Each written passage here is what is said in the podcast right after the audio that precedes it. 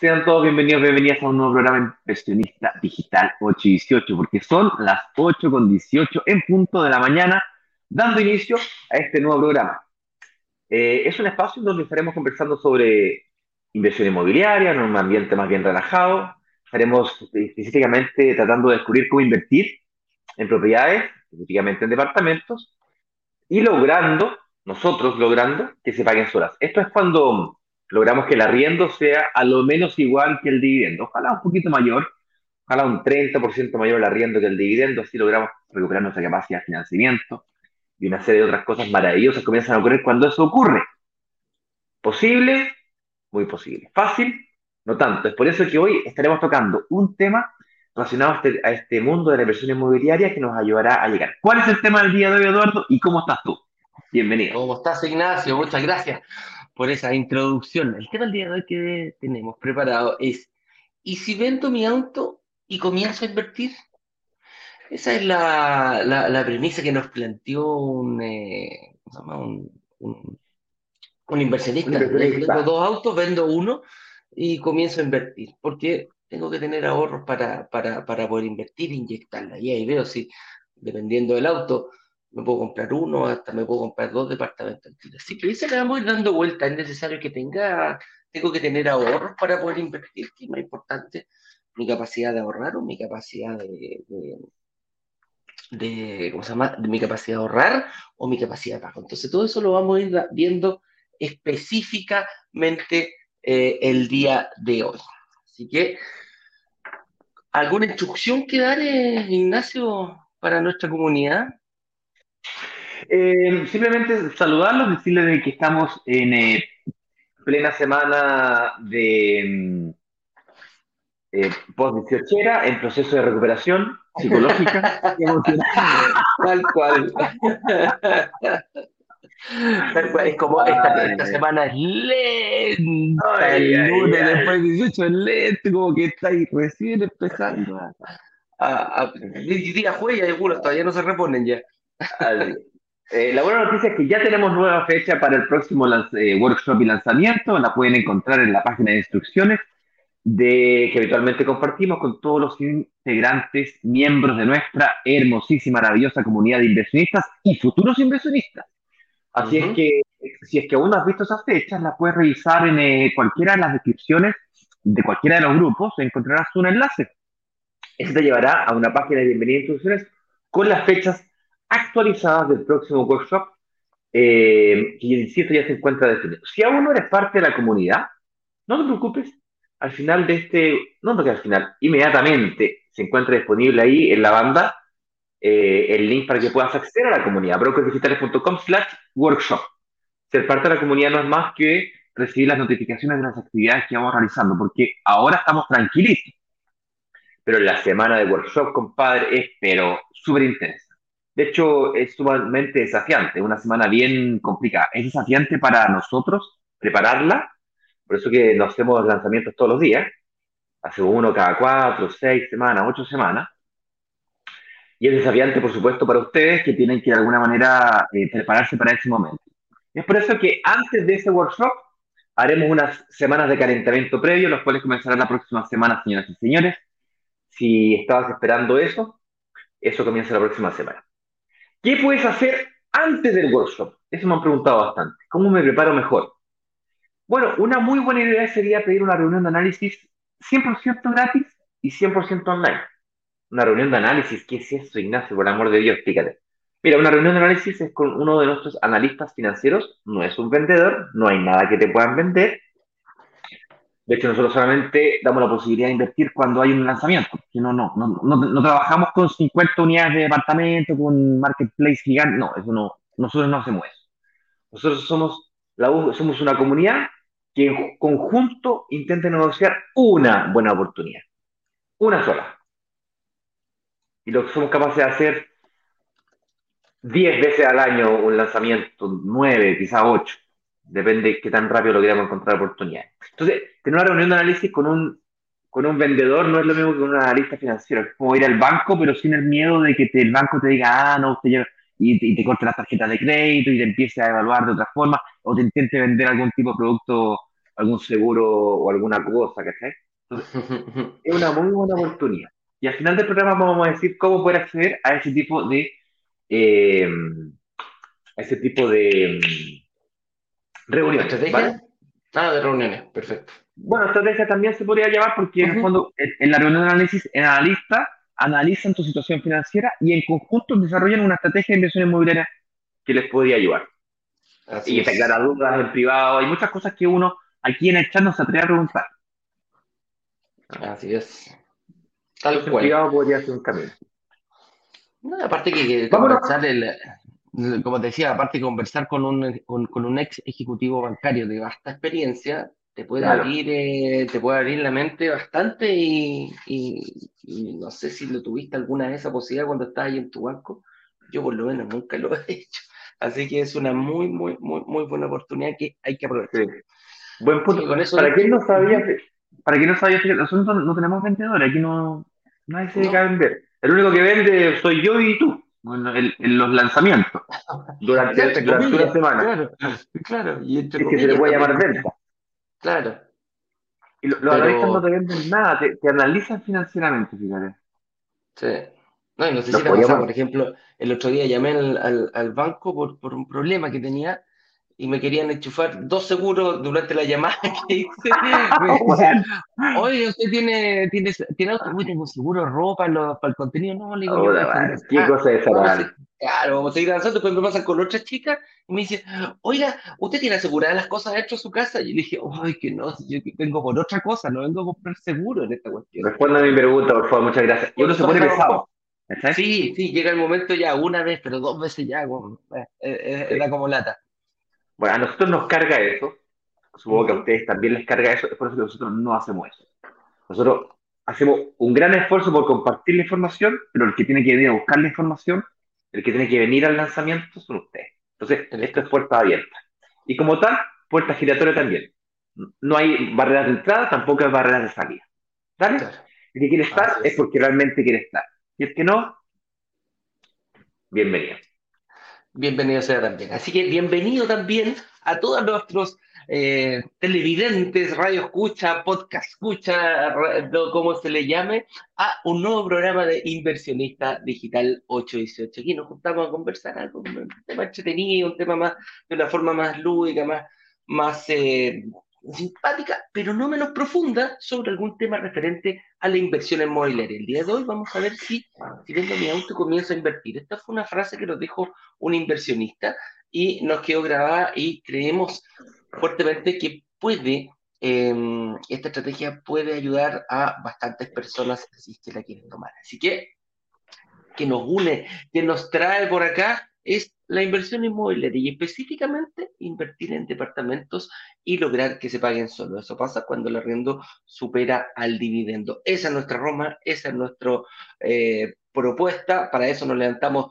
todos los días tempranito a las 8.18. Así que con eso me presento. Soy Eduardo Páez, director comercial de Broker Digital y junto a mi amigo y soy Ignacio Corrales, director de marketing de Broker Digital. Le damos la más cordial bienvenida a todas las personas que nos están viendo como decíamos al principio, a través ya sea de LinkedIn, ya sea de Facebook, YouTube y o, Instagram. Así que partamos, Ignacio, comentando por qué, por qué elegimos este, este, este, ¿cómo se llama? Este, este título. si vendo mi auto comienzo y puedo comenzar a invertir. ¿De dónde lo sacamos?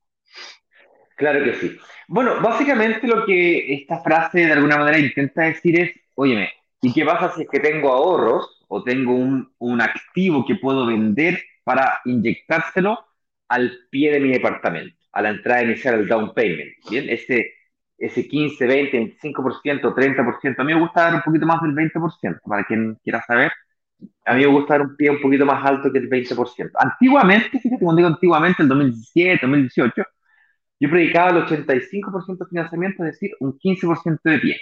¿Por qué? Porque con el 15% de pie, yo podía fácilmente, al momento de mm, sacar un hipotecario, si me, si me daban un financiamiento del 80%, no era tan difícil pasar del 15 al 20.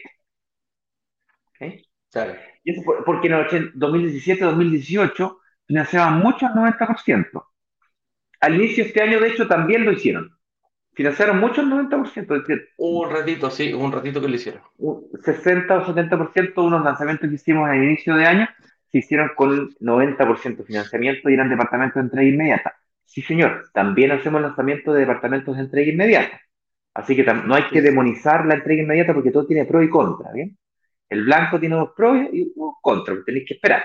El, el inmediato es contra que tenéis que tener ahorro para poder pagar el pie y el pro es que pasando y pasando, entonces los riesgos bajan, yo me gano la plusvalía, o sea, no la plusvalía, me gano eh, la diferencia entre arriendo y el dividendo inmediatamente eh, y tengo una serie de otros beneficios. Y aquí es donde nace la, la, la pregunta. ¿eh? Ya, pero si no tengo plata para pagar el pie, ¿me conviene No vender puedo mi auto? Claro. O si es que no tengo plata, no puedo invertir, ¿qué onda? ¿Qué pasa con el Claro. ahorro? Este tema del ahorro, eh, te diré que por lo menos el 20% de los inversionistas que eh, entran a la comunidad tienen este desafío, el desafío del ahorro. Ujú. De hecho, tenemos estadísticas respecto al tema, te podría decir el dato eh, estadístico exacto, pero no hagas buscarlo ahora porque bueno, puede perder 5 o 10 minutos buscándolo, pero si mi memoria no me falla, debe estar entre el 22 y 23%. Claro. de las personas que entran a la comunidad cuando le preguntamos, oye, ¿cuál es tu mayor desafío en este momento? Ahorrar, el financiar, ¿cuál es tu mayor? O sea, puede que no tengas todo, pero el que es mayor, el más, el más delicado ahora, El que más, claro, el que más te complica. el que más, el que más te complica, ahorrar, financiamiento, la administración de la propiedad, o hay gente que le tiene miedo al tema del ahorro. De la- hay, hay gente que le tiene, mucho miedo al tema del arriendo, ¿bien? que no es el tema de hoy, pero en otra oportunidad lo vamos a tocar. Y por supuesto la información, ¿vale? ¿Dónde están esas oportunidades? ¿A quién le creo? ¿Dónde encuentro información que me ayude a tomar una buena decisión? Eh, y el ahorro está dentro de los top. Si no es uno, es dos. Bueno, El- el- si lo pusiese en un ranking, te diría que el número uno es financiamiento, perdón, el número uno es información, número dos, financiamiento, número tres, ahorro. Pero si yo saco información del medio, que todo el mundo quiere información, porque al final la información es todo. Claro. Eh, Yo creo que viene mucho ligado al, al- a, la, a, la crianza que tenemos, a ese chip que nos, que nos, que nos crían desde pequeño, que nos Sí. dicen, oiga, usted, a mi hijito, eh, cuando tenga, cuando tenga trabajo, ahorre, ahorre. Lo más importante es ahorrar para comprar su casa. Y venimos con ese chip desde la, desde la cuna, fíjate. Desde la cuna, desde chiquitito nos empiezan a decir, eh, ahorra, ahorra, ahorra, ahorra para que compres tu casa propia. Ahí, eh, y la gente obediente, fíjate, ahorra, ahorra, ahorra, y, y dice, bueno, lo primero que voy a hacer es comprarme mi casa propia, porque quizás después voy a pasar a, a- a- a- a invertir, que es lo que, que es, es, es como lo, lo, lo primero. Yo tengo mi casita propia, tengo mi ahorrito, tengo que, ojo, es muy bueno ahorrar. Si te alcanza para ahorrar, quiere decir que tienes una, una situación financiera familiar más o menos bien estable. Entonces, ordenada. ordenado. Entonces eso también es- no, es, no es malo ahorrar. Entonces la primera pregunta que me viene a la cabeza es, bueno, ya, ah, ¿puedo invertir sin tener ahorro? ¿Sí o no? Y la respuesta es sí, sí se puede. Sí, completamente. Entonces, desde ese punto de vista, no hace falta que vendas tu auto, tu casa, tu cuerpo, o sea, tu alma. No hace falta que te... No hace falta, no hace falta. Tú tranquilo, No, no, no, no. tranquila, que no... Calma. No hay que hacer trabajo extras para, No hay que- No. para poder invertir. ¿Se puede hacer sin ahorro? Se puede hacer sin ahorro. ¿Se puede comenzar desde cero? Se puede comenzar desde cero. Es que Ignacio, tengo cero lucas en la cuenta corriente. Tengo cero ahorro. Se puede. Se puede. Tú puedes utilizar el periodo de construcción del departamento o de la- del proyecto para ir pagando cómodamente ese, ese pie. ¿Bien? Que generalmente está, insisto, en, eh, en un 20%. Yo recomiendo el 20%, ojalá va. Estaba contando al principio, para- antes de volver a este punto, estaba contando que yo antes recomendaba el 15% para subir al 20%, Sí. pero eh, después de la experiencia que tuve con mi mujer el año pasado, en donde nos preparamos para el 85%, y luego le dijeron, no, yo te financio el 65%, siendo que lo habían preaprobado el 85%, entonces ahí me di cuenta que las preaprobaciones no valían nada, no son una servilleta, no sirven de nada. Claro. Entonces de ahí dije, ah, sabes que las preaprobaciones, que lo que importa realmente es cuánto tú te preparas para el momento de la hipoteca. Y tienes que enfrentarte a los peores escenarios posibles. Si después yo me preparo, por ejemplo, para un 30% de pie y un 70% de financiamiento, pero luego, al momento de la entrega, me dan un 80% de financiamiento, bueno, es muy fácil recuperar ese 10%. Lo difícil es... Lo difícil es subirlo, bajar es fácil. Y me financian al 85%, capaz que me quedo con dos departamentos, ¿cachai? Pero en la medida que el arriendo sea mayor al dividendo, que es otra de las variables que tengo que manejar. Claro, claro. Pero el punto acá la de aquí es que eh, eh, se puede comenzar desde cero y se puede uno preparar para los peores escenarios posibles. Lo cual depende, por lo tanto, de tu capacidad de invertir, depende, por tanto, más de que tus ahorros actuales, de tu capacidad de ahorro mensual, que no es o capacidad de pago mensual, que no es, no es exactamente lo mismo. Eh, vamos a tocar eso con más profundidad a continuación, pero el, tema, el tema clave acá es que sí se puede. La pregunta que me podrían hacer algunos es, oye Ignacio, pero yo quiero invertir en entrega inmediata y no tengo ahorro. Ahí sí que sí necesito vender al auto, ¿cierto? Claro, ahí, ahí, sí que no se puede invertir si no tengo ahorro. ah, no, platita, pues, platita y la respuesta es depende. Depende. Voy a profundizar. La otra pregunta que me pueden hacer es, oye, ya, pero, ok, yo no tengo ahorros, pero tengo un auto. ¿Me conviene venderlo? Independiente si yo decido invertir en, en, blanco, es decir, con entrega futura o entrega inmediata. ¿Me conviene venderlo? Vamos a tocar ese punto también. Vamos a primero. Entrega inmediata. No tengo ahorros. Es inmediato. Entonces tú vas a donde el inmobiliario y le oye, mira, aquí está el 20%, el inmobiliario te dice, ya, fantástico. Me saca un financiamiento del 80%. Con el 20% que usted tiene, pasan de pasando. Pero es complicado encontrar gente con tanto ahorro. Entonces ahí vienen las ideas de vender el auto y, y cuando tú estás en entrega inmediata, mm, la inmobiliaria ya está, ya tiene que pagar el crédito constructor al banco, entonces ya no está apostando, ya no, ya no está apostando a tener un adelanto. Ya no le interesa el adelanto, le interesa el total. Le da lo mismo si tú le pasas el 10% o el 20% o el 30% a pie, lo que le interesa el 100% del departamento porque necesita vender el, total del departamento y ya lo terminó de construir.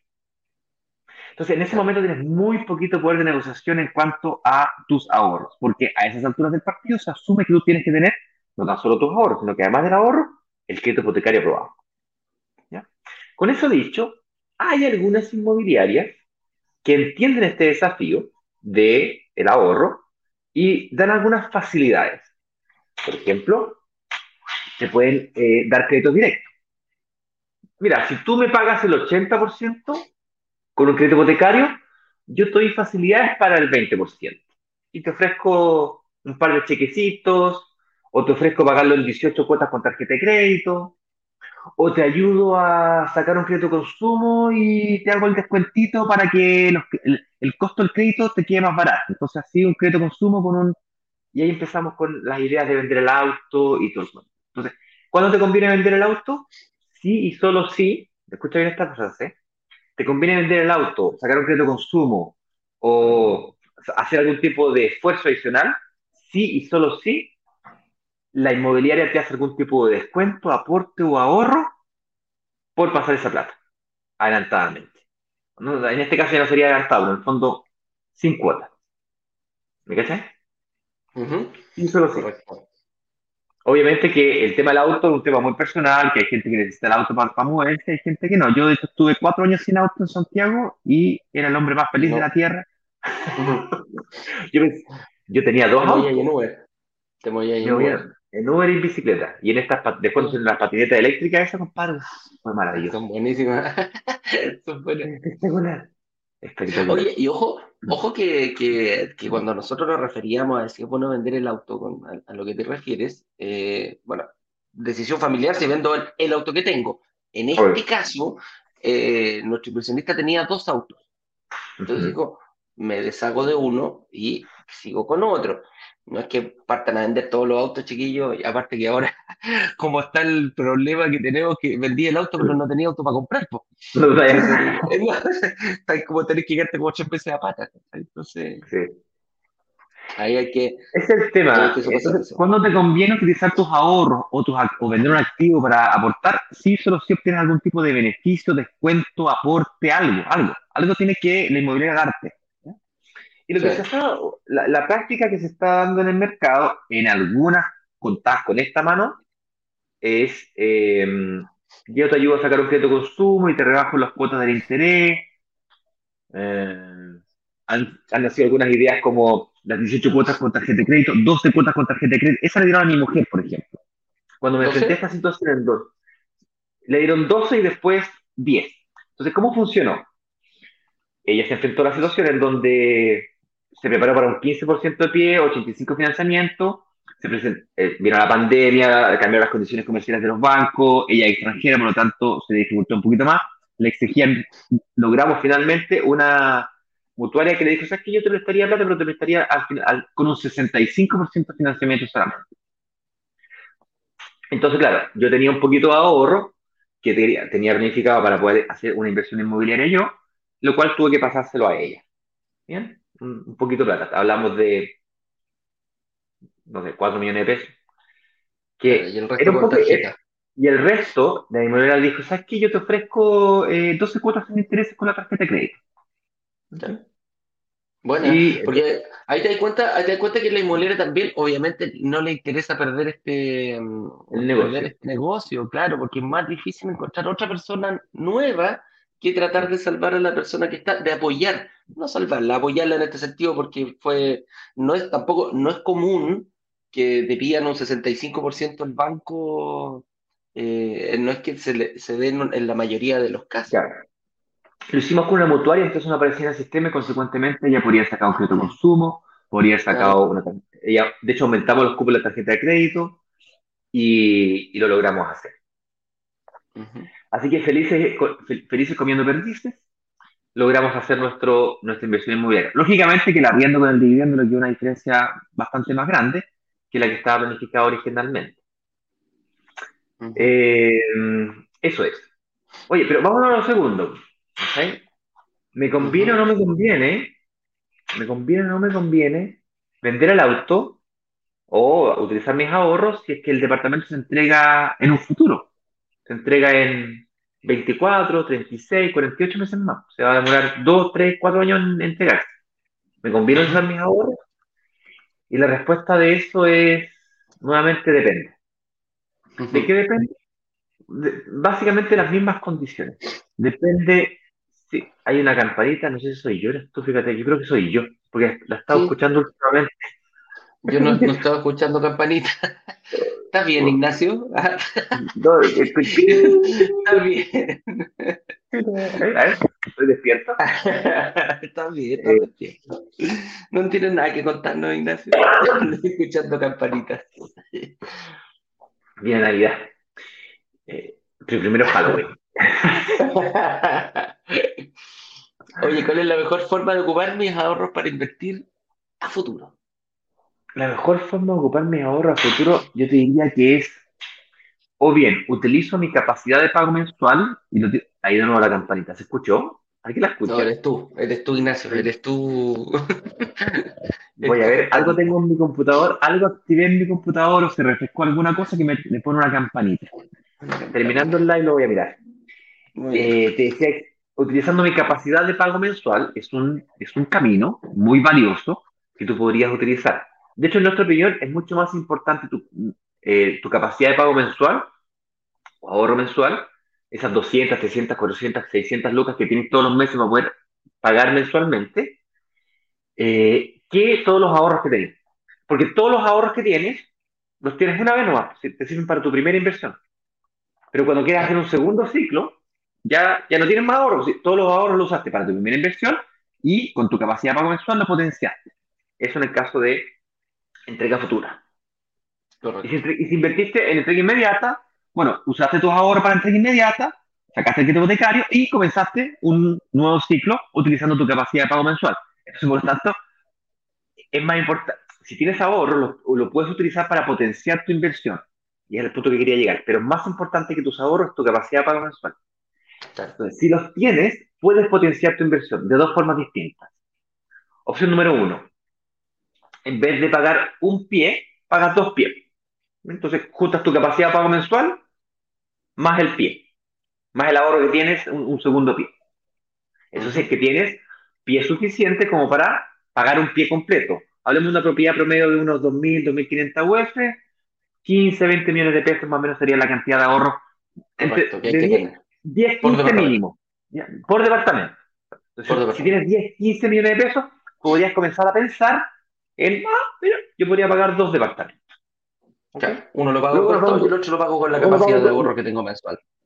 Correcto. Si tengo una capacidad de ahorro que me permite pagar el doble de la cuota de un departamento, entonces puedo pagar otros dos departamentos solamente con mi capacidad de pago. Entonces, tengo mis ahorros más mi capacidad de pago, podría hasta el tercero. ¿ya? Pero cuidado, Claro. que este camino de, de la opción 1, que es comprarme más cantidad de departamentos, es un camino un poco peligroso, porque al final del periodo yo voy a tener que sacar tres créditos hipotecarios. O un crédito Es- hipotecario, pero no por un departamento, por los tres departamentos. Entonces, si no te da un crédito hipotecario por el valor total de los tres departamentos, te tienes que sobreendeudar. Es decir, hacer una especie de multicrédito, pedirle a un banco uno, un banco otro, otro banco otro. Entonces, este camino de, de la cantidad de departamentos es peligroso. Y el Muy segundo, muy peligroso. Segundo pensamiento. Esto no es una competencia de quién tiene más departamentos. Yo, tú tenés 10, yo tengo 4, yo tengo 2. No, no, no, no. No, no es la cantidad de departamentos lo que importa, cuidado. Es la cantidad de hueses que tú tienes o logras colocar sobre la cual tú ganas patrimonio o plusvalía. ¿Bien? Si tú ganas la plusvalía de 5.000 UF, si ganas el 5% de 5.000 son 500 UF. Claro. Si ganas el 5%, pero es el, el, el 10%, con- hagámoslo con el 10% para que. Para no hacerlo tan difícil. Bueno, si tienes un departamento de 5.000 UF y ganas una plusvalía del 10%, ganaste 500 UF. Si tienes un departamento de 2.500 UF, ganaste el 10% de plusvalía, ganaste 250 UF. En el mismo periodo de tiempo. Entonces, más importante que la cantidad de departamentos es La cantidad el de que UF. tiene, el que tiene un departamento de 5.000 es lo mismo. Y tener dos departamentos, ah, tú me puedes decir, pero yo tengo, ¿qué me conviene más? ¿Dos departamentos de 3.000 o uno de 5.000? Bueno, te conviene los dos, dos de, dos mil- No, dos de dos de 3.000 porque vas a tener 6.000. Claro. ¿Qué me conviene más? ¿Uno de 5.000 o dos de 2.000? Hay gente que dice, ah, no, voy a, voy a comenzar chiquitito. Chiquitito. Claro, y chiquitito, voy a teniendo, comprar- y teniendo tiene capacidad para tiene capacidad para dos de 3.000 y se compra uno de 2.000 a probar. Claro. Está bien, si todo el mundo tiene derecho a tener miedo y ir despacito, cada uno a su ritmo. Pero en ese tiempo, de 2.000, podría haber ganado, el, Dejaste La de la mesa. dejaste de la mesa. dejaste ganar. ¿vale? Entonces, el camino número uno, irse por la cantidad de departamentos. El camino número dos es no irse por la cantidad de departamentos y irse por el monto del pie. Es decir, aportar más pie. Y aportar más pie significa que yo le adelanto plata al inmobiliario en el caso de entregas de departamentos futuros. Y al igual que la entrega inmediata, en este caso la entrega anticipada de tus ahorros le trae un beneficio real a la inmobiliaria, si es que la inmobiliaria lo tiene, porque hay inmobiliarias que, que no necesitan, de hecho hay inmobiliarias que son tan grandes que, neces- que lo- el problema que tienen es que tienen mucha plata, entonces no saben dónde, dónde colocarla. Yo hablaba con un amigo el otro día que se dedica a este tema de la bolsa y consecuentemente tiene acceso a gente con mucha plata en, en Chile. Ujú. Tiene acceso a ese 1% que tiene, tiene mucha plata. Y él se dedica a la inversión eh, en bolsa, pero internacional. Entonces, me decía el otro día, mira, plata hay. El problema no es la plata, el problema es dónde coloco la plata que me genere utilidades, que, que sean negocios poco riesgosos y que tengan utilidad. Y si son más riesgosos, que tengan más utilidad. Entonces, encontrar ese equilibrio es súper complicado. Claro. El, Y hay el riesgo inmobiliarias- cual quieres jugar tú. El riesgo con el que, con el que Ujú. quieres jugar. Y, el, y hay inmobiliarias que lo que tienen es plata. Sí, para, poder, para poder ser inmobiliaria tenés que tener plata. tío. Eh, Tienes que tener pechuga. espalda. Sí, hay que tener espalda. Hay que tener espalda. Eh, no, no, no, no, hay que ser amigo del señor director y hay que moverse en, en eso, en En ese ámbito, en ese ámbito, en esos en niveles. ese ámbito. Sí, a no, nosotros no llegamos a ámbito todavía, pero sí, no, no. nosotros vamos ahí tranquilitos. Vamos al McDonald's todavía, no, no, no, Vamos, sí, no, no, no, no, no alcanza para la hamburguesa premium, ni siquiera para la hamburguesa no. premium. No, Entonces, eh, pero hay inmobiliarias más normales, que son la gran, la gran mayoría, que sí les interesa porque sus proyectos los construyen con crédito bancario asociado a la construcción. Entonces, Sí, mientras más plata uno le pueda, la, recaudar, eso, correcto, menos crédito constructor va a pedir y consecuentemente se ahorra unos intereses y ese ahorro es el que nosotros intentamos negociarle. Claro, ¿Sí? Así es. Entonces, si tienes ahorros, hay que tratar de hacerlos valer para que me descuenten un poquito. ¿Cacharon? sí, Eso es todo. Entonces, volviendo al inicio de la conversación, que es el tema del día de hoy. Oye, ¿me conviene vender mi auto para invertir? Depende. depende. Depende. Si es que, suponiendo, bajo el supuesto que tu vida familiar te permite la posibilidad de vivir sin auto, que, eh, un paréntesis, yo en algún minuto de mi vida pensé que vivir sin auto era imposible. De verdad, Y es muy, pos- por Dios. y es Tenía muy, y es dos autos. posible. Luego tenía una cantidad de plata metida en auto impresionante. Llegó un momento en mi vida que me empezó a ir mal en la vida, empecé a necesitar plata, viejo, va, listo, vendí el auto y esa plata se la metí a la empresa, la perdí, pues después el otro auto y sobreviví un par de meses y me sin auto. Y yo pensé que era el fin de la tierra, eh, se acabó el mundo, y pensé que era lo peor de lo peor de lo, peor, así lo peor. Imagínate, me tuve que ir a comprar una bicicleta. Hace como 20 años que no andaba en bicicleta. Claro, aprender a andar de nuevo. la bicicleta más ordinaria que encontré, eh, viejo, y estuve cuatro años en bicicleta, Uber o esos- esas aplicaciones, y cuando llegaron las patinetas, viejo, fue pero espectacular. Y viví en Oye, sectores que estaban de buena, de buena, de buena conectividad, y esa fue la solución. Es lo que llaman los arquitectos, le llaman ciudades 15 minutos. Todo te queda 15 minutos. Ah, máximo 15 minutos caminando, máximo 15 minutos en bicicleta, máximo 15 minutos en transporte público o en automóvil. Pero no puede pasar los 15 minutos dependiendo del medio de transporte que ocupes tú. Claro, todo te tiene que quedar más o menos a, un una, a una distancia de 15 minutos. Hoy día en Sí. Santiago estamos a 30 minutos todos. No, y aparte que pues, tú- si tú te ponías a pensar, Ignacio, lo- estos chicos, los millennials y los centennials, no están ¡Sí! ahí con tener auto. No No el auto. importa, viejo. No les importa. Es algo que es como casi desechable y que si llega, que contamina, que no está de acorde con. Mm. Y, y no, ¿para qué voy a tener auto? Peligroso. Peligroso, se mueven, fíjate, se mueven. Si Mm. tienen, si ha- hacen lo mismo que decís tú, eh, ¿cómo se llama? Se, se transportan, cambian, Mm. cambian su, su forma de vivir por, por ejemplo, me refiero, no sé, pues encontraron pega, vienen en Maipú y encontraron pega en Providencia, bien, y se encuentran en un departamentito cerca de Providencia. Oye, después voy a Las Condes, ah, me cambio a Las Condes y encontré pega en Las Condes y, y me cambio para allá nomás. Súper Antiguamente era condición de estatus, fíjate el auto. Antiguamente era condición de estatus. Totalmente, totalmente. Hoy en día, ya no más. Antes se le ponía nombre, se bautizaba igual que a los hijos. Sí, la joyita, la joyita, la joyita. La la joyita, y se le tiraba champaña para que no tuviera mala suerte el auto. Yo me acuerdo cuando era chico había que hacían esas cosas los adultos. Entonces, bajo el supuesto que en tu economía familiar pudieses vender el auto, un activo, ya sea que te quedas a pata o tienes dos, tres autos y vendes uno o vendes, en el fondo, o te compras un auto más, más barato, por ejemplo, hay gente que tiene esas típicas camionetas, las suburbanas, esas gigantes, eh, Claro. y, de la Porsche te cambié a la, de la Cheyenne, Cheyenne no sé cuánto, Porsche, Megallía, De la te galleta cambié cambié la Toyota. a normal, El mismo pero ¿sí? distintas marcas, sí, sí, Sí, listo. se puede, se puede Se jugar puede. mucho con eso. Aparte que tú sí, dos activos, claro, cambiar un activo de un auto, venderlo para comprarte un activo que sea un, un departamento, el auto yo, así como activo, activo, Claro. activo, no sé qué tan, qué tan No, buen activo será. Tenía un auto de 30 millones de pesos que vais perdiendo 5 millones de pesos por año, pues. Claro, Mínimo y, va- y el todo lo- 10% por año. Y todos los Sí, gastos que le tenéis que meter también, porque la, la famosa revisión, si tenéis otros 30 palitos, una, re- una pasada por el taller no te va a costar menos de 500 lucas, 600 lucas, o sea, como para echar a conversar. claro. Y esto es lo que ven lo- la, gente más joven, lo veo con mi hija que tiene 24 años, está ni ahí con el auto, es una cuestión que no, no, No. es Y si te impresionante. lleva, si te lleva y estamos, eh, estamos que sí, pues sirve Tiene para, que ser un y auto cómodo, ¿ah? Un auto cómodo. Ah, me estoy quedando sin batería. Qué tonto. Te está quedando sin batería. te- Oye, eh, ¿alguna otra pregunta o vamos, a- vamos a ver qué nos dicen las preguntas, qué nos dice la gente? Vámonos a preguntas.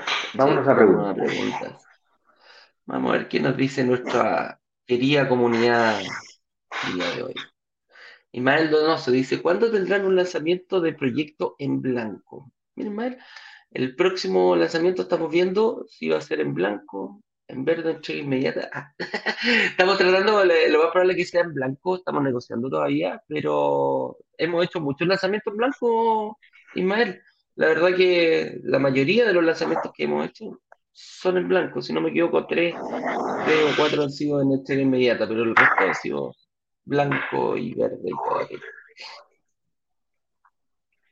Un segundo, me estoy acomodando aquí en Instagram. No, dale, tranquilo. Ignacio Ramos nos dice, hola, eh, ¿es posible fijar la tasa si compro en verde o blanco? Eh, ¿el precio del departamento se congela o sube con la UF? La tasa no es posible fijarla cuando tú estás comprando un departamento en verde o blanco, porque hay un periodo de construcción que es mayor a un mes. Porque eh, para que tú puedas fijar la tasa tienes que ya eh, tener la cotización del crédito hipotecario y ya estar firmándolo. Para eso es al momento de la fecha de entrega del departamento. Entonces, por eso un departamento en blanco en verde no puedes fijar la tasa el día de hoy, que usted tienes que jugar un poquitito a qué va a pasar en un futuro. Y el precio del departamento sí se congela al firmar, al, al firmar la, al firmar la promesa compra-venta, congela la cantidad, el precio que estás tomando, y durante el periodo de construcción te vas ganando la plusvalía más el aumento de la UF. Don Gabriel Peñalosa nos dice, ¿y puedo comprar en blanco sin tener un piso, un piso de ingresos? Soy practicante. Ah, Gabriel nos dice, eh, o sea, te puedes proyectar en blanco, yo lo haría si tú eres practicante y estás terminando ya la universidad y quieres ir en un futuro a invertir, o sea, claramente puedes firmar un contrato de, de, de compra-venta, pero te recomendaría que no fuera a un año. Tíralo a dos años, tíralo a, a tres años si se puede, porque durante el periodo de construcción buscas tranquilamente trabajo, buscas un trabajo que te permita después obtener un crédito hipotecario suficiente para el departamento que invertiste. Entonces tenéis mucho tiempo ahí para ir, eh, para ir acomodándote. De hecho, la hija de Ignacio también es tu misma, prácticamente está en la misma fase Sí. y invirtió en un departamento futuro, ¿no, Ignacio? Así es, lo que sí yo tuve que ayudarla con la cuenta corriente eh, y tuve que, eh, obviamente, tuve que hacer un departamento acorde a los ingresos que ella eventualmente tendría. Y lo más Correcto. importante de todo, Gabriel, asegúrate de tener o firmar un contrato de compraventa con, la- una, con una cláusula de salida que te permita hacer una sesión de promesa o una eventual resiliación en el caso que no apruebes para un próximo crédito hipotecario o te equivoques o no te resulte este proyecto. Entonces, tu peor escenario, si es que tienes esa cláusula incorporada en tu contrato, es que en el periodo desde hoy día o desde que firmaste la promesa de compraventa hasta que te entregaron el departamento, en cuyo caso no te funcionó el negocio, ahorraste. Entonces te devuelven tus ahorros y tienes posibilidad de iniciar un nuevo ciclo con un próximo proyecto con entrega a uno, dos o tres años más. Entonces, no te resultó la primera, no pasa nada, un segundo intento. ¿Cachai? Esa sería mi recomendación. Iván Ramírez dice, hola, mira, quiero invertir en un departamento en blanco, tengo un buen trabajo y puedo pagar una cuota de 200 mil y fracción. Súper bien proyectado, pues, amigo mío. Tiene que, te recomiendo ver el workshop, inscríbete en el workshop, vas a saber mejor cómo, eh, según lo que nos cuentas, tienes un buen escenario, un escenario favorable, pero con la ayuda de quizá una reunión con el analista y el ver el workshop, vas a quedar muy claro cuál, es, cuál estrategia vas a elegir en base a lo que tú tienes el día de hoy. Pero te veo muy bien proyectado, Iván. Iván, si me permites profundizar un poquitito, mira, ¿por qué con 200 mil pesos aproximadamente comienzas a estar bien proyectado? Porque si tú agarras... No, me, equivo- me equivoqué, es al revés, tienes que estar tú ahí. Ahí sí, ahí sí. Dame, vengo al tiro. Eh, bueno, Eh, te decía yo, Iván, de que, ¿por qué 200.000? Porque si te pones a calcular, eh, un departamento de 2.000 UF, el 20% de un departamento de 2.000 UF son 400 UF. 400 UF dividido en 48 cuotas, la cuota te va a quedar más o menos entre 200 y 300 mil pesos.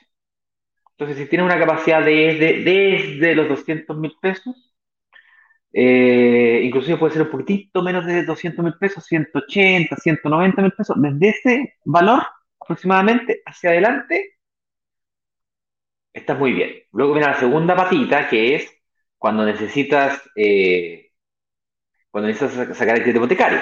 Entonces, un departamento de 2.000 UF, aunque lo pagues en 48 cuotas, aunque puedas pagar 200 lucas, tienes que tener el ingreso mínimo para poder realizar ese, esa inversión. Ahí la pregunta que viene a continuación es, ay, pero ¿cuál es ese ingreso mínimo?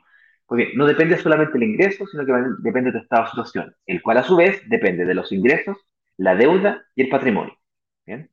Puedes tener 10 millones de pesos de ingresos. Si tienes una deuda que es de 8 millones de pesos, esa diferencia de 2 millones de pesos, a lo mejor estás demasiado endeudado, ¿cachai? No, no, no te prestan plata.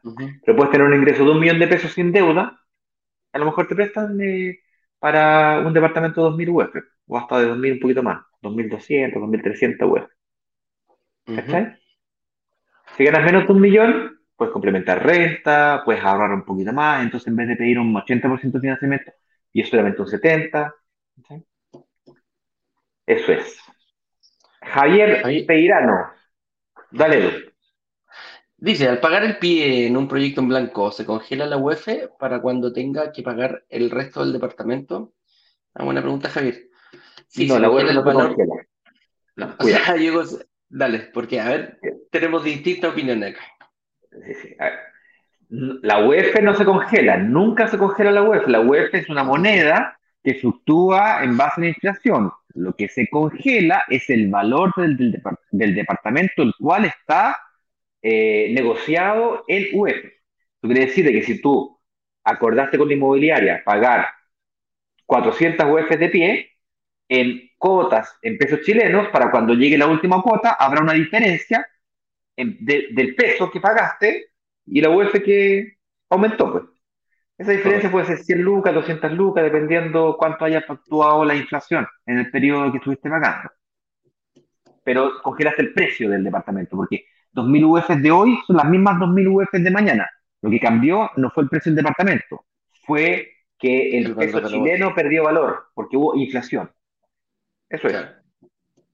Y eso, eso, ojo que se hace, ¿eh? se hace mucho cuando tú, lo, lo- que tú estabas hablando, la inmobiliaria lo hace una pequeña rectificación al final del periodo, como te cobraron en pesos eh, Claro. durante todas las cuotas, eh, ese valor de la UF que aumentó desde el momento que partiste pagando el pie hasta que terminaste, la inmobiliaria dice, ok, hay un reajuste que se hace y son, como decía Ignacio, 200 lucas, puede ser 150 lucas, dependiendo de cuánto subió ahí, tam- tampoco hay, pero se hace, lo hacen las inmobiliarias, El precio lo congelas en UF. en UFs, correcto. Ignacio Gómez nos dice, al momento de capitalizar la inversión, si el crédito que pedí, por ejemplo, para un DEPA de 2.000 UF y el costo total del crédito es de 3.000 UF, eh, ¿cuánto debo devolverle al banco al momento de querer vender? Buena pregunta. Si tú pides un crédito de 2.000 UF, pero el costo total del crédito es 3.000 UF, no quiere decir de que tú vas a tener, le vas a deber desde el día 1 3.000 UF. No. Es, si tú pagaras todas las cuotas del crédito, terminarías pagando en el futuro 3.000 UF. De hecho, es más, tú al banco le debes de las 2.000 UF que pediste, tienes que comenzar a disminuir ese valor del crédito. Y vas, comienzas, comienzas debiendo 2.000, luego debes 1.900, 1.800, 1.200. Entonces, al momento de vender la propiedad, supongamos que la propiedad la compraste en 2.000, la vendiste en 5.000, pues bien, ganaste los, de los 5.000, supongamos que le debas al banco todavía 1.500. Pues bueno, el costo de prepago es de 1.500, te ganas los la diferencia de los 5.000 con los 1.500 que le debes al banco. Correcto. ¿bien? Que, que tu crédito tenga un costo total de 3.000 no quiere decir que desde el día 1 le debes 1.000 UF al banco, ¿me explico? Se las vas a deber solamente si es que no le devuelves el dinero antes. Si es que te esperas los 30 años para devolverle ese dinero, en el total de ese periodo vas a haber terminado pagando esas mil UF más. Claro. Si tú vendes el departamento antes, no cumpliste el periodo, por lo tanto, no, no pagaste tanto interés. Correcto. Y la, para, para, para saber cuánto tú le debes al banco, que esa es como la principal duda, Ignacio, al momento de, de, querer vender el banco, antes que se termine de pagar el, el, crédito completo, es cuando tú llamas a tu ejecutivo y le dices quiero una liquidación de crédito. ¿Y qué hace tu ejecutivo? Te pasa la deuda que tienes al día. O sea, tú le dices, oye, ¿cuánto te debo hoy? El tipo va a sacar el, el reporte y te va a decir, mira, al día de hoy tú le debes al banco 1.800 UF. Entonces, las 5.000 menos 1.800, eso es lo que te queda para ti, amigo mío. Eso es. Así, eso es como más, más, más, fácil. ¿Otra pregunta, señor director? Señor director. Ah, no, seguimos hablando de esta. Ahí sí. Alejandra González Hernández Dale, dale, dale, dale, Yo tengo ahorros por Alejandra nos dice, yo tengo ahorros por 5 millones y es lo que puedo dar de pie mientras. Mi tema, es que me he evaluado y me presta el banco 1.300 UF. Ah. ¿Se puede usar subsidios? Sí, claro, tú puedes usar subsidios, no te lo recomiendo, eh, no es nuestro foco porque cuando tú usas subsidios, tú estás eh, el subsidio, los subsidios de habitacionales de Chile eh, tienen una fuerte orientación a cumplir el sueño en la casa propia y consecuentemente, si tú estás pensando en invertir, estás utilizando el subsidio para algo que no es el objetivo final del mismo. Entonces, ¿cómo controla el Estado de que tú cumplas el objetivo del subsidio? Es que te obligan a vivir en tu casa, en la casa de subsidiada, por el periodo de cinco años. Eso quiere decir que no puedes arrendar tu casa por cinco años. Eso te limita demasiado en nuestra opinión y por lo tanto no estamos en ese nicho de negocio nosotros. Ahora, Alejandra, hay propiedades de 1.300 UF en el mercado orientadas a la inversión inmobiliaria, muy poquitas o casi ninguna. Bien, mm. tendrías que tal vez eh, complementar renta para tratar de subir de las 1.300 que te prestan a las 2.000 o las 1.800, o tratar de llegar lo más cercano a 2.000 y hacer un primer ciclo corto, unos 4 años, 5 años. Luego vender y volver a repetir el ciclo quizás pero de forma independiente. Entonces das un mayor, te prestas las 1300 UF, das más pie. Si quisieras invertir en un departamento de 2000 UF, puedes invertir, pero tienes que dar 700 UF de pie.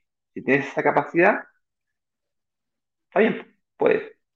a lo mejor lo puedes lo puede mezclar, pues, dándolo la, la, ¿cómo se llama? los cinco palitos, que son, deben ser unas 150 UF más o menos, y el resto quizás pagarlo en pagarlo en, eh, en cuotas. Quizás Correcto. Pues, tienes algún alto poder de, tiene su ahorro, más su capacidad de pago mensual, las dos cosas juntas le permiten. Quizás puede llegar a 700 UF, claro. Claro. Claro. Ya, lo, lo, bueno que ya sabes, Alejandra, que el banco sí o sí te va a prestar 1300 UF. Ese, ese, ese, ese, es algo que tienes una base. ¿ya? Y de ahí puedes empezar a tirar tus cálculos hacia arriba. Claudio Olivares nos dice, con cash, ¿conviene pagar, eh, conviene prepagar una deuda hipotecaria para aumentar el cupo crediticio o invertirlo como pie para otro inmueble? Esta pregunta también Es, depende. Sí, depende. Depende. Em, nosotros acá utilizamos el apalancamiento para potenciar nuestra inversión. quiere decir de que mientras más apalancado estés, la inversión sobre la cual tú ganas plusvalía es mayor. Y consecuentemente, más rentable se te hace tu retorno de la inversión. Básicamente ganas plata con plata que no es tuya. Eso es lo que estoy diciendo. Entonces, desde ese punto de vista, la respuesta podría ser, te conviene utilizar esa plata para comprarte otro inmueble. A ver, con eso dicho, eventualmente prepagar un inmueble, como tu casa, por ejemplo, te permitiría salir de la deuda en el sistema financiero sin necesidad de refinanciar. Y eso permitiría una apertura de puertas para, utilizando tu capacidad de pago mensual, invertir en propiedades, sin estar limitado por la capacidad crítica que te puede tener atrapada la deuda de la casa propia. por ejemplo. Hay gente que no le conviene reestructurarse financieramente porque está en los últimos años de la, del crédito hipotecario. Del crédito hipotecario, correcto.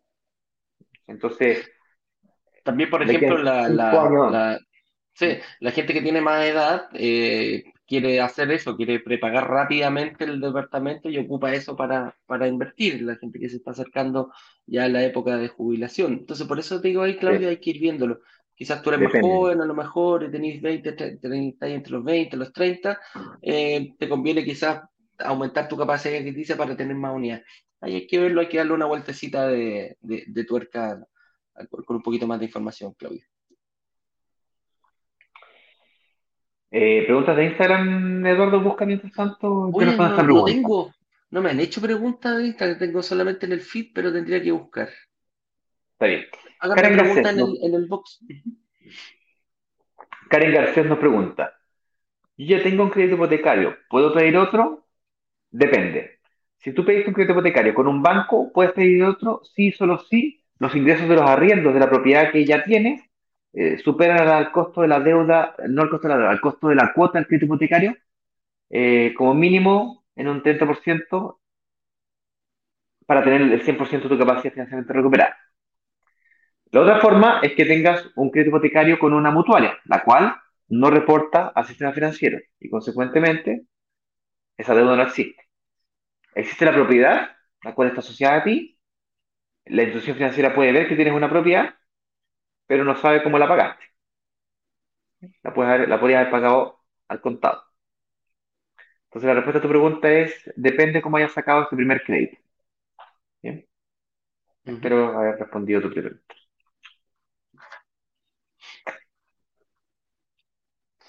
Gabriel Peñalosa nos dice, ¿es mejor tomar un crédito hipotecario en una mutuaria que en un banco?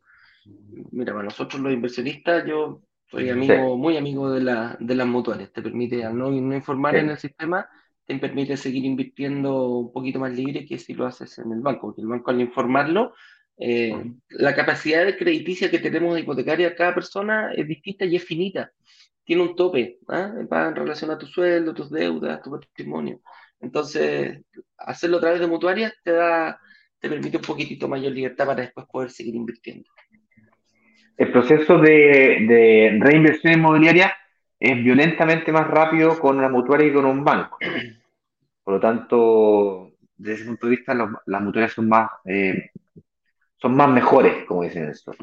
son mejores sí. Ah, no, pero es que la tasa de interés de, de, una mutuaria es mucho más alta que la de un banco. Te volviste loco, Ignacio. Ya, pero ¿cuánto más alta?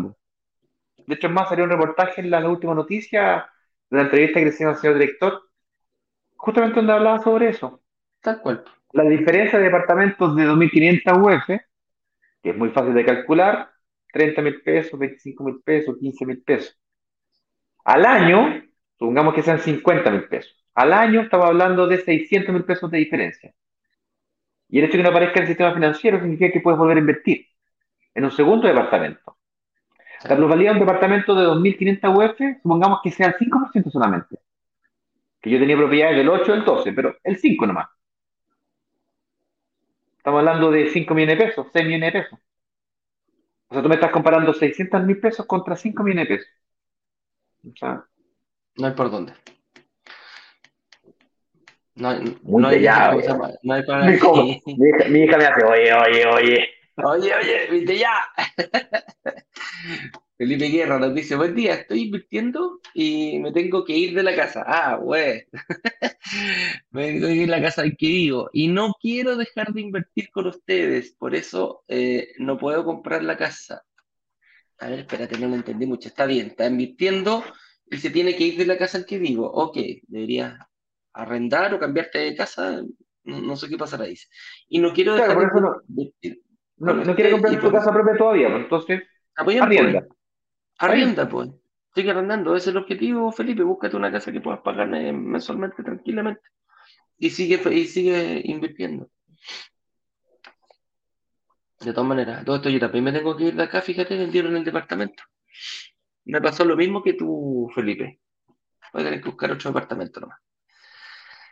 Jacqueline Enríquez, ¿cómo estás, Jacqueline? Me encanta cuando pregunta la Jackie, que nos ve todos los días. Dice, un KF de un crédito de un 23,8%. ¿Qué significa? ¿Es caro? Costo es el costo anual. ¿Cuál es la de corta, Ignacio? Eh, Costo anual, el costo anual equivalente, pero no sé la de corta, que no sé si. El CAE lo no. conocemos, pero el KF no me suena. Si nos podía ayudar con, la- con lo que El- significa la, la sigla. Claro, la, la B corta me parece que está, o está mal escrita, de hecho la busqué, la googleé aquí, eh, parece que era yo que estaba equivocado, sí, eh, la B parece que se equivocó, existe la sigla, pero es eh, del gobierno mexicano, así no tiene nada que ver. El CAE, a ver, déjame ver aquí, relacionadas, eh, la carga no equivalente vigente, ahí está, sí existe, sí existe, es la, es la carga anual equivalente vigente, ¿bien? Y básicamente es lo mismo que el CAE. El CAE es, como dice su nombre, la carga anual equivalente, de vigente, son todos los costos asociados a la tasa de interés. Es decir, no es solamente la tasa de interés, sino que además los costos de los seguros, las comisiones y todas esas cositas que nadie te dice, eso se refleja en un valor porcentual anual. Eso significa el CAE. Entonces tú puedes comparar el producto A con el producto B muy fácil porque ambos incluyen todos los costos asociados a, la, a, la, a esta tasa, no solamente la tasa de interés. Yo te puedo decir, la tasa de interés, mi tasa de interés es 1%, sí, pero te pongo unos seguros súper caros. Entonces, bajo la tasa de interés, pero te pongo unos seguros más caros. Entonces, compenso una cosa con la otra. Y te engaño diciéndote, no, yo, mi tasa es mucho más baja que la de la mutuaria, bo. Pero mis costos de los seguros son mucho más altos. Entonces, al final, el CAE termina siendo mucho más caro en un banco que en una mutuaria, por ejemplo. Eso, eso ocurre habitualmente. ¿Por qué? Porque las mutuarias habitualmente están asociadas a seguros, a, a compañías de seguros. Entonces compiten, bajan los seguros, sube la tasa y queda un CAE muy parecido, muy competitivo. Así es. Se refiere a, a, a un auto, nos dice aquí, el- nos, nos está preguntando si 23,8 de un auto es caro. Sí, para una casa es carísimo. pues, O sea, un- las casas, imagínate, Sí. los, los- los hipotecarios están alrededor del, del 3, del 4, hasta el 5 puede llegar. 23 punto algo, divídelo en 12 y ves más o menos cuánto te va a dar, pero es casi un 1,8, un Casi un 1,9% 2%. mensual lo que te está, sí, casi, casi un 2% Es mensual. un poco, un eh, poco alto. Eso, eso es lo que, la- eso es lo que te dan las tarjetas de crédito cuando tú las negocias. La agarras una tarjeta de crédito, la negocias a 24, 48 cuotas y te dan más o menos eso. Sí, está un poquito caro, Un fíjate, poquito alto, sí. para el auto. Roxana Leptun nos dice, hola, soy de Punta Arenas, bienvenida Magallánica. ¿ah? ¿Hay proyectos acá? Saludos. Chuta, no hemos visto nada en Punta Arenas, mi amiga Si es Roxana. que ahí no hay, yo te puedo garantizar de que hay proyectos en Punta Arenas. La pregunta es si es que nosotros vamos a lanzar en Punta Arenas y la respuesta es sí, solo si encontráramos un proyecto que cumple con las condiciones. Eso es, tiene que ser un barrio emergente, el arriendo tiene que ser mayor al dividendo, eh, tiene que haber condiciones de pago a- a- asociadas, adecuadas, tiene que darme las garantías, tiene que ser Alta demanda Una- de arriendo. alta demanda de arriendo y creciente, etcétera, etcétera, creciente. etcétera. No pongo en duda que Punta Arenas sea una ciudad que está creciendo, pero comparado contra Concepción, contra algunos barrios de Santiago o contra la Quinta Región Mar también. o La Serena, que yo creo que gana con UCE, es un, lamentablemente. es- un poquito extremo. eh, Entonces bueno, aquí el secreto está en el está, extremo. aquí el secreto está en invertir no donde vivo, sino de donde es más rentable. Y resolver el tema de la administración. Entonces, ¿por qué tú quieres invertir donde tú vives? Ah, porque donde, no sé, me siento cómodo. Ah, tú te Yo conozco. Claro, Yo yo conozco. conozco. Si pasa algo, puedo ir y, y arreglarlo. cosa, ya, pero si tú no te estás comprando un autoempleo, acá tú estás, esto es, eh, haces que la plata trabaje para ti, tú tienes que resolver el tema de la administración. Es decir, tienes que contratar a una empresa profesional que se dedique a la administración de esto. Otra, no es administrar un departamento, tienes que administrar una torre completa que incluya entre esas cosas tu departamento. Y el tema da para largo ahí. Así, no, eh, pago un live completo. Carola plan nos dice, eh, buenos días, ofertas inmobiliarias convenientes en la octava región tienen. Lo último que lanzamos fue en la octava región, Carolita, proyecto Miravalle, eh, ahí está ahí está, mm, ¿cómo se llama? Lo, lo estamos lanzando y fue en la octava región, específicamente en el casco histórico ahí en la ciudad de Concepción. Así que ahí tenemos, tenemos un, un- un proyecto. Y estamos mirando más, estamos mirando más. eh, una, eh, se vendió bien, no- nos gustó, fíjate. Y si se dan más oportunidades, lanzamos otra vez. Tienen proyectos Alejandro Valparaíso. Dale, dale, dale tú, Ignacio. Alejandra González nos pregunta si tenemos proyectos en Valparaíso. Hemos lanzado en Valparaíso, ¿sí? Y seguimos No, buscando en, en, Val- en- en la región de Valparaíso sí, pero en Valparaíso específicamente no hemos lanzado, lanzamos en Viña del Mar, en, la- en- en- en Viña del Mar. Correcto. Valparaíso, Valparaíso, puerto principal, no, no, no hemos, no hemos lanzado todavía. Hoy me quedan un par de preguntas en Instagram que salieron, no sé, señor director, si las contestamos rapiditas antes de la última. Por favor, déjeme aquí para no dejar fuera a la gente, la vamos a contestar rápido. Gerald Fried nos dice, ¿cuánto es el tiempo mínimo de ingresos a demostrar que te piden para un crédito hipotecario? Gerald, depende. Cuando eres, eh, cuando eres dependiente y tienes sueldo fijo, tres, cuatro meses, no hay problema. Cuando tienes sueldo variable, te piden las últimas seis liquidaciones. Cuando eres independiente o eres empresario, mínimo dos años demostrando tu carpeta tributaria es aproximadamente los, los plazos que te están pidiendo los bancos para, para poder postular a un crédito hipotecario. Si estás sobre eso en cualquiera de, los casos, eh, juega, no hay ningún problema. Esa es una. Y la otra es de Juan Ber- Juana, Juana Berta. Eh, dice, eh, ¿qué requisitos se necesita para pedir un préstamo hipotecario? Espérate, un préstamo hipotecario para un extranjero. Mm. Número uno, tienes que tener cuenta corriente. Esa es la primera y más importante. Con cuenta corriente podrías encontrar una inmobiliaria que te acepte invertir con ellos a un proyecto de entrega futura, incluso sin tener residencia definitiva. Ahora, para sacar un crédito hipotecario, que fue tu pregunta, la mayoría de los bancos e instituciones financieras en Chile te van a pedir además la residencia definitiva. Entonces, el secreto está en, si no la tienes aún, invertir en un proyecto en blanco o una entrega muy futura, cosa que te dé tiempo suficiente para conseguir tu residencia definitiva. Eso fue lo que hizo mi mujer. Invertimos en blanco y dos años después llegó la fecha de entrega. A esas alturas del partido ella, ella ya tenía su, su, su eh, residencia definitiva, ya tenía su cuenta corriente, ya tenía historial financiero, había sacado un crédito de consumo chiquitito, lo pagó, tarjetas de crédito, la usó, las pagó puntualmente, tenía su historial financiero. Y consecuentemente le aprobaron el crédito. Claro, tuvo que enfrentar una condición especial de coyuntura de pandemia, en donde las condiciones comerciales de los bancos cambiaron y comenzaron a ser más restrictivos, bla, bla, bla, le costó un poco más de lo normal. Si lo hubiese sacado en condiciones del 2019, por ejemplo, definitivamente que habría sido más fácil. Pero bueno, hay que prepararse para lo peor y esperar lo mejor. Y siempre con cláusulas de salida. Con cláusulas de salida es muy importante. Así es. No tengo más preguntas en Instagram, señor director. Así que usted manda. Ignacio Gómez nos comenta, invertí en Conce Alejandra, en mi asesor, Alejandra es mi asesora, es lo máximo, cariños para ella. Ahí le vamos a dar tus cariños, Ignacio, a, la Ale, una de nuestras asesoras. Rodrigo Benavides dice, hola muchachos, hace tiempo no los veía, ya en proceso de entrega del edificio residente, un saludo y muchas gracias. Qué bueno Rodrigo, muchas gracias por venir y, y, y, qué bueno que estés ya en proceso de entrega. Ese fue uno de los departamentos que lanzamos, un edificio que, que, lanzamos el año pasado y como nos comenta Rodrigo, ya está en proceso de entrega de su departamento y después estamos a a Rodrigo para que nos cuentes cómo viste todo ese proceso de entrega y hasta que te pasaron las llaves. ¿Mm? Alejandra, eh, manda el contacto, supongo que te referirás al contacto de los analistas.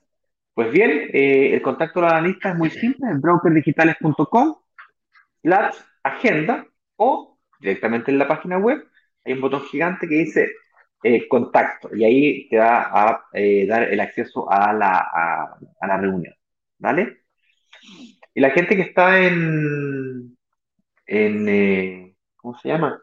En, ¿En los grupos de WhatsApp, en Ah, no, no, bueno, en Instagram también, en Instagram, en, en, el perfil de la cuenta hay un enlace y ahí están todos los botones, acceso al workshop, agenda una cita, y todas las redes sociales.